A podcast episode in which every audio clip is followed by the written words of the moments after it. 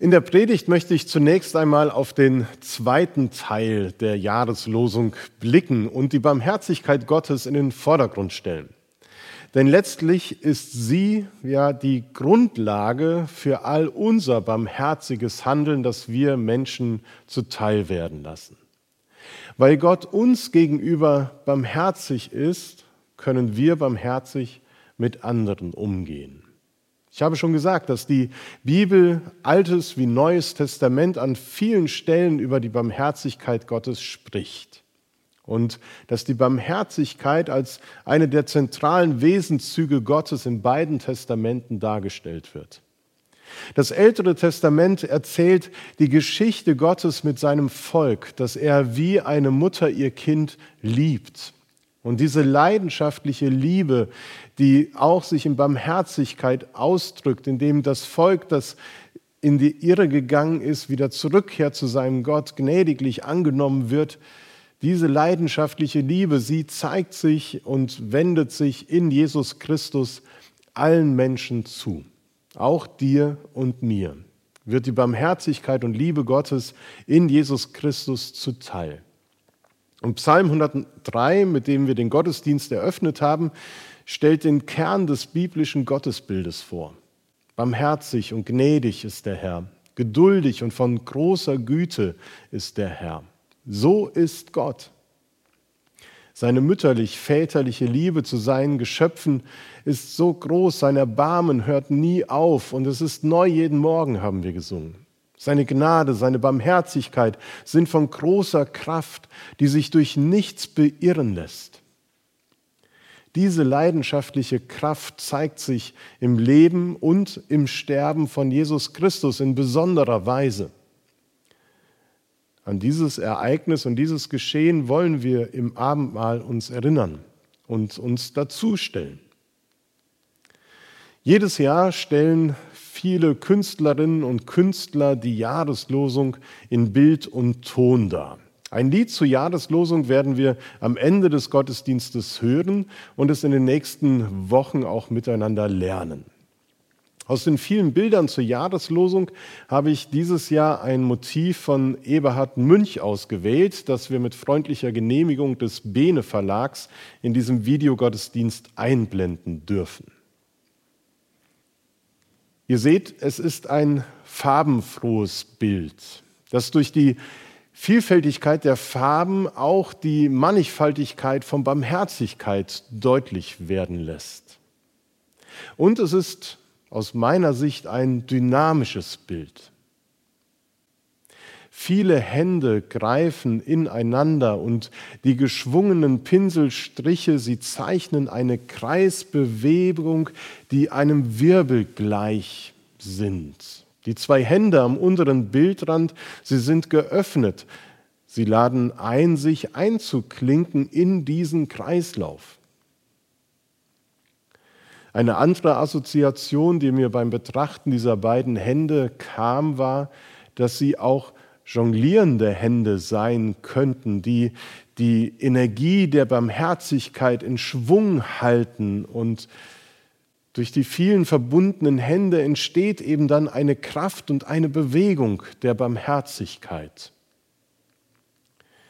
Die ineinander greifenden Hände, sie bilden eine Art Wirbel, so habe ich es beschrieben. Kann man das Wirken von Jesus und seinen Jüngern damals damit vergleichen? Ich denke schon. Im übertragenen Sinne trifft das eigentlich sehr gut zu, denn Jesus und seine Jünger haben einiges durcheinandergewirbelt in der Art und Weise, wie sie von Gott, seiner Liebe, seines Reiches gepredigt haben und wie sie eben dann konkret gehandelt haben. Sie haben manches auf den Kopf gestellt. Gottes Liebe, Gnade, Barmherzigkeit, Güte und Treue fegte in Jesus Christus über manch alte, traditionelle und gesetzestreue Vorstellungen hinweg und richtete ganz neue Maßstäbe auf. In seiner bedeutsamsten Rede, aus der auch die Jahreslosung entnommen ist, hat Jesus diesen neuen Wertekompass dargelegt und entfaltet. In der großen Feldrede predigte er über die Seligpreisung, von der Feindesliebe, von Almosen geben, von unserer Stellung zum Nächsten und vielen Aspekten mehr. Aber eben nicht nur durch seine neue Lehre über Gott, durch seine Worte, sondern noch viel mehr durch seine Taten wurde die Barmherzigkeit für viele Menschen sichtbar. Vor allem Menschen, die in der damaligen Gesellschaft und auch in der gottesdienstlichen Gemeinschaft eher gnadenlos, ignorant, lieblos, hartherzig und unbarmherzig behandelt wurden, Sünder, Kranke, gescheiterte Persönlichkeiten, diesen Menschen wandte sich Jesus liebevoll und barmherzig zu. Sie haben die Barmherzigkeit Gottes in besonderer Weise erleben dürfen. Und das hat ihr Leben verändert. Das hat eine neue Dynamik, eine neue Kraft in ihr Leben gebracht und auch dort manches zum Guten auf den Kopf gestellt. Das, was Jesus gesagt und getan hat, das hat damals einen Sturm der Entrüstung auf der einen, aber auch eine Dynamik der Liebe und Barmherzigkeit auf der anderen Seite ausgelöst. Und als ich das Bild von Eberhard Münch auf mich wirken ließ, da musste ich unter anderem eben an die Dynamik eines Wirbelsturmes denken und dann auch eben an das Auge eines Hurricanes einem gewaltigen Wirbelsturm, in dessen Auge es aber vollkommen ruhig ist. Wenn man die Kraft eines solchen Wirbelsturmes einmal positiv besetzt und von der Kraft der Barmherzigkeit spricht, die nicht zerstört, sondern Gutes bewirkt, dann bildet das zum einen das dynamische Geschehen von Jesu Wirken ab und zum anderen führt es uns an den Ort der Quelle für Barmherzigkeit. Im Auge dieses Barmherzigkeitswirbels treffen die vier verschiedenen Farbflächen aufeinander und bilden ein Kreuz. In der Mitte des Bildes steht das Kreuz, an dem die Barmherzigkeit und Liebe Gottes ihren Höhepunkt erreicht hat. Und vor diesem Kreuz finden wir Ruhe. Das Kreuz verbindet. So lautet auch das Motto unserer Gemeinde. Dort finden wir den Ort der Gnade und Barmherzigkeit schlechthin. Auf diesen Ort und diesen Moment hin läuft die Geschichte und alles Handeln und Reden Jesu zu. Von dem Handeln und Reden Jesu, von dem Hans-Joachim Eckstein in seiner Bildbetrachtung zu dem Motiv schreibt, was das Wirken Jesu seine Verkündigung und sein ganzes Leben so einzigartig macht, ist die Botschaft von der überwältigenden Güte und Barmherzigkeit Gottes, seines himmlischen Vaters. Ob in Jesu heilsamer Zuwendung oder seinen bildreichen Gleichnissen, ob in der Beschreibung der Liebe Gottes und seines Reiches oder in seinem eigenen Lebenseinsatz am Kreuz, in allem, was Jesus lebte, leuchten die warmen und freudigen Farben der Barmherzigkeit Gottes auf. Ich möchte dich einladen, zu diesem Ort zu gehen, wo diese Farben der Barmherzigkeit Gottes aufleuchten. Ich möchte einladen, an dieser Stelle gemeinsam das Abendmahl zu feiern. Christus lädt uns an seinen Tisch, um die Freundlichkeit und Barmherzigkeit Gottes zu schmecken. Wir erinnern uns in der Feier des Abendmahls an das erlösende Werk der Barmherzigkeit Gottes. Jesus Christus starb für unsere Schuld, damit wir befreit von ihr leben können. Bevor wir auf die Einsetzungsworte zum Abendmahl hören und dann die Hausliturgie oder in der Weise, wie ihr es feiern wollt, das Abendmahl begehen, wollen wir gemeinsam in das wunderschöne Bekenntnislied von Martin Luther einstimmen. Gott, der da reich ist, an Barmherzigkeit. Ich hoffe, ihr habt zu Hause soweit alles vorbereitet, die Hausliturgie ausgedruckt, die wir euch zur Verfügung gestellt haben. Ich möchte euch einladen, gleich Pause zu drücken und vielleicht auch das Bild von Ebert Münch dann weiter zu betrachten und zum Ende des Abendmahls mit mir zusammen in das Vaterunser einzustimmen und dann auch den Rest des Gottesdienstes, den zweiten Teil der Predigt mit zu verfolgen. Lasst uns zur Lesung der Einsetzungsworte aufstehen. Und Paulus sagt, denn ich habe von dem Herrn empfangen, was ich euch weitergegeben habe. Der Herr Jesus in der Nacht, da er verraten ward, nahm er das Brot und sprach, das ist mein Leib für euch. Das tut zu meinem Gedächtnis. Desgleichen nahm er auch den Kelch nach dem Mahl und sprach, das ist der neue Bund in meinem Blut. Das tut, so oft ihr daraus trinkt, zu meinem Gedächtnis. Denn so oft ihr von diesem Brot esst und aus diesem Kelch trinkt, verkündigt ihr den Tod des Herrn, bis er kommt. Amen.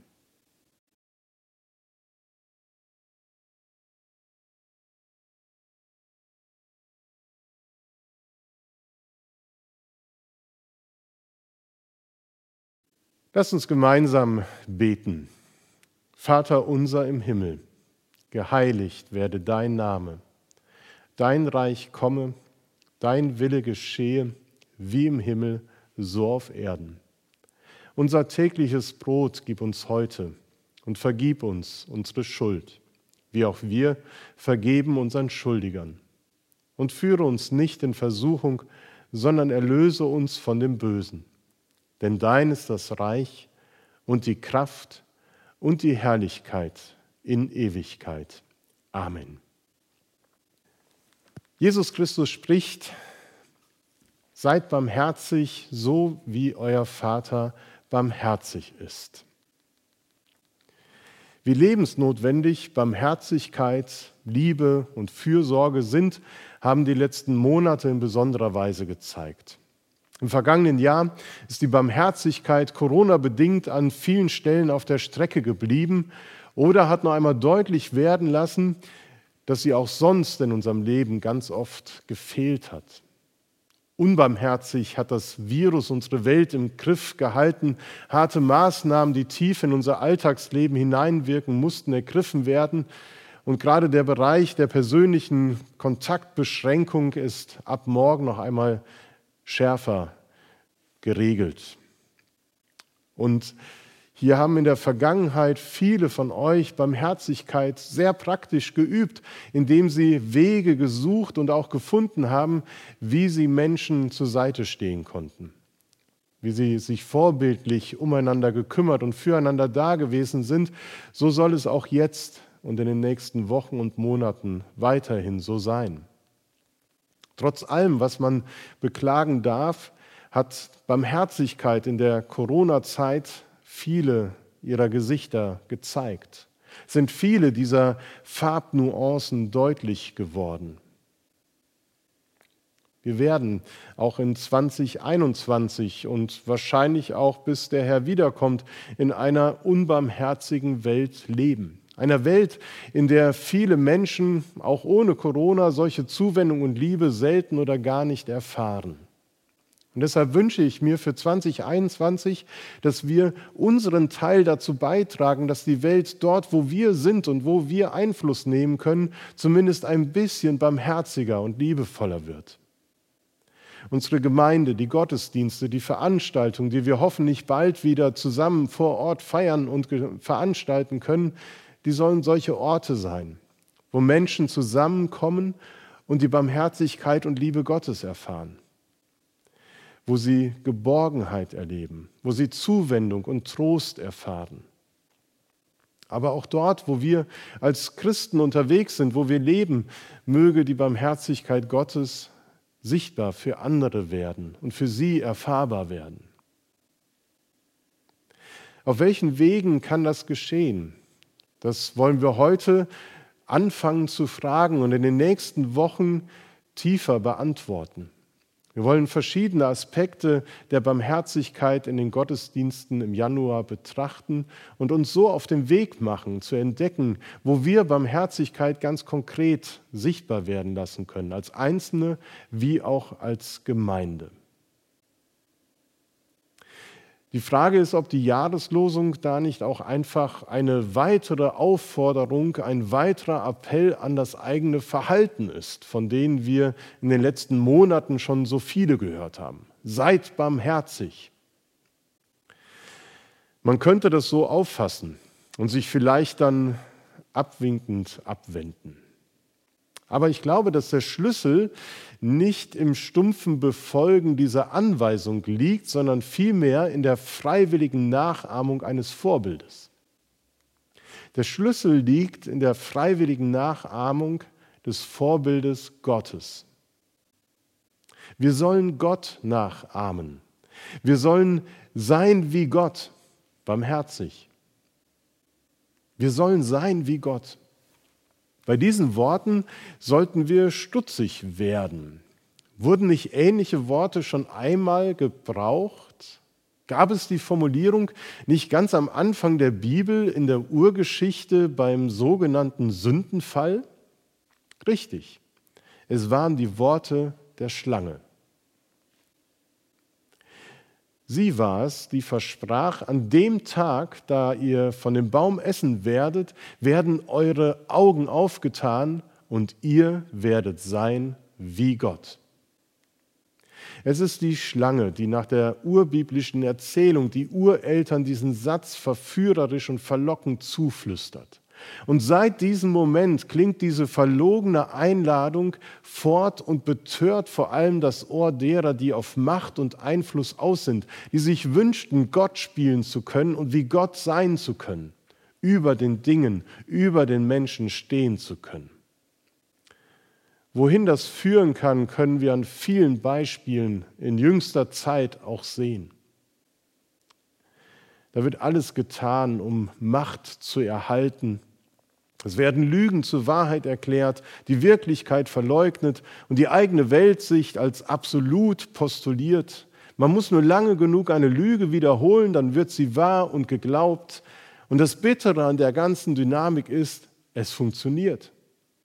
Seit dem Tag, an dem das verlockende Angebot von der Schlange gemacht wird, funktioniert es. Ihr werdet sein wie Gott, allwissend, allmächtig.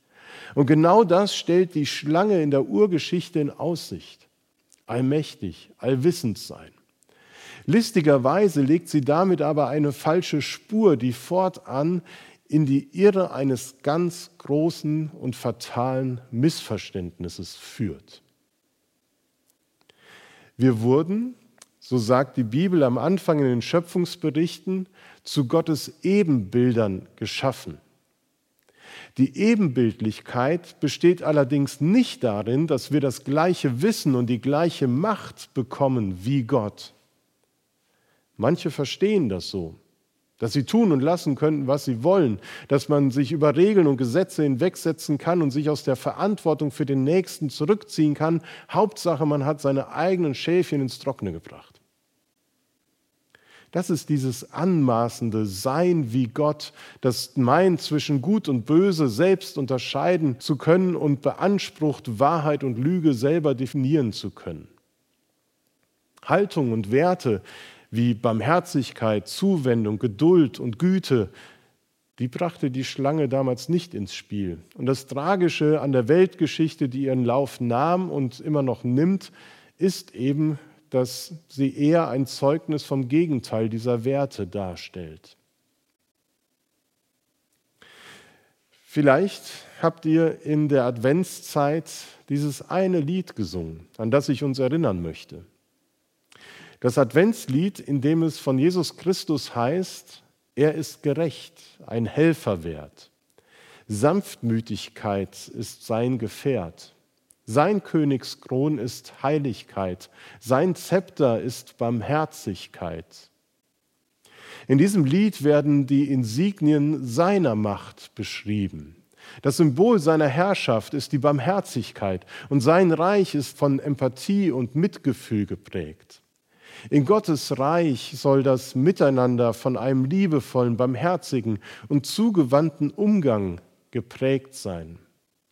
Und wenn Jesus seine Zuhörer in der Bergpredigt dazu auffordert, barmherzig zu werden wie Gott, dann klingt gleichzeitig die von Empathie geprägte Bitte mit, lasst euch davon anrühren, dass Gott barmherzig ist.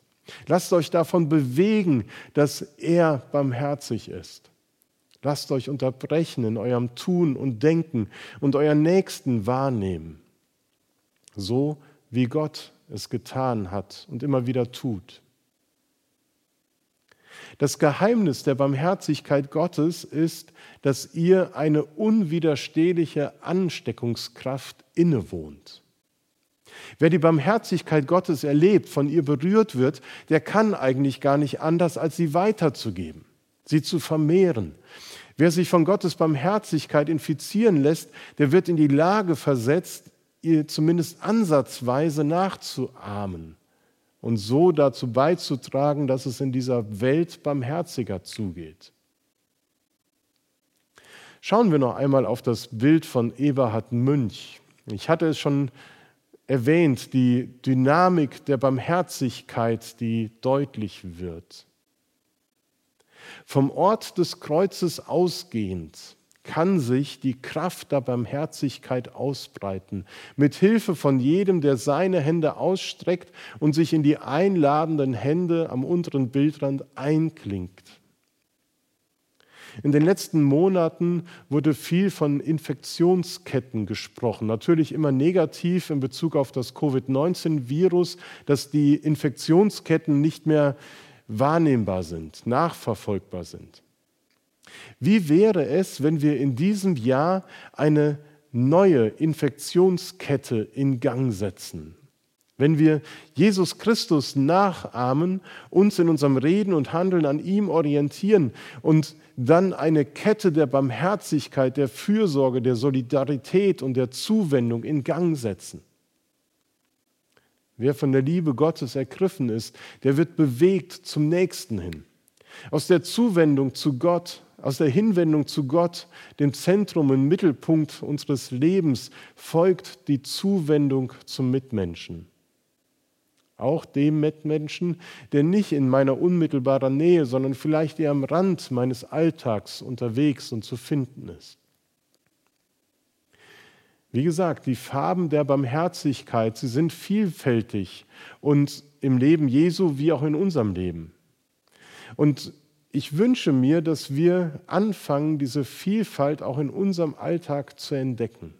Und dass wir unsere eigenen individuellen und persönlichen Farbtupfer diesem bunten Bild der Barmherzigkeit hinzufügen. Heute war das sozusagen der Auftakt, eher allgemein über die Jahreslosung nachzudenken und sie auf uns wirken zu lassen. In den kommenden Wochen wollen wir tiefer einsteigen in das Thema der Barmherzigkeit. Wie Barmherzigkeit unser Leben, unseren Alltag, auch uns als Gemeinde prägen kann. Wir wollen in den kommenden Gottesdiensten verschiedene Facetten der Barmherzigkeit betrachten. Und ich bin gespannt, welche Erfahrungen wir da machen werden und wie wir uns gegenseitig auch zu barmherzigen Handeln inspirieren können. Eine Inspiration stellt auch das Lied zur Jahreslosung dar, das ich schon angekündigt hatte. In welcher vielfältiger Weise wir barmherzig sein können, zeigen uns Gottfried Heinzmann und Hans-Joachim Eisler in ihrem Lied zur Jahreslosung 2021, das den Titel trägt, Das ist das Wunder. Das ist das Wunder. Das Wunder, dass Barmherzigkeit erlebbar wird. Und die Einladung an uns ist, ob wir bereit sind, Teil dieses Wunders zu werden und unseren Teil dazu beizutragen, dass Menschen Barmherzigkeit erfahren und die Kraft und Dynamik der Barmherzigkeit und Liebe Gottes in dieser Welt weiterwirkt. Amen.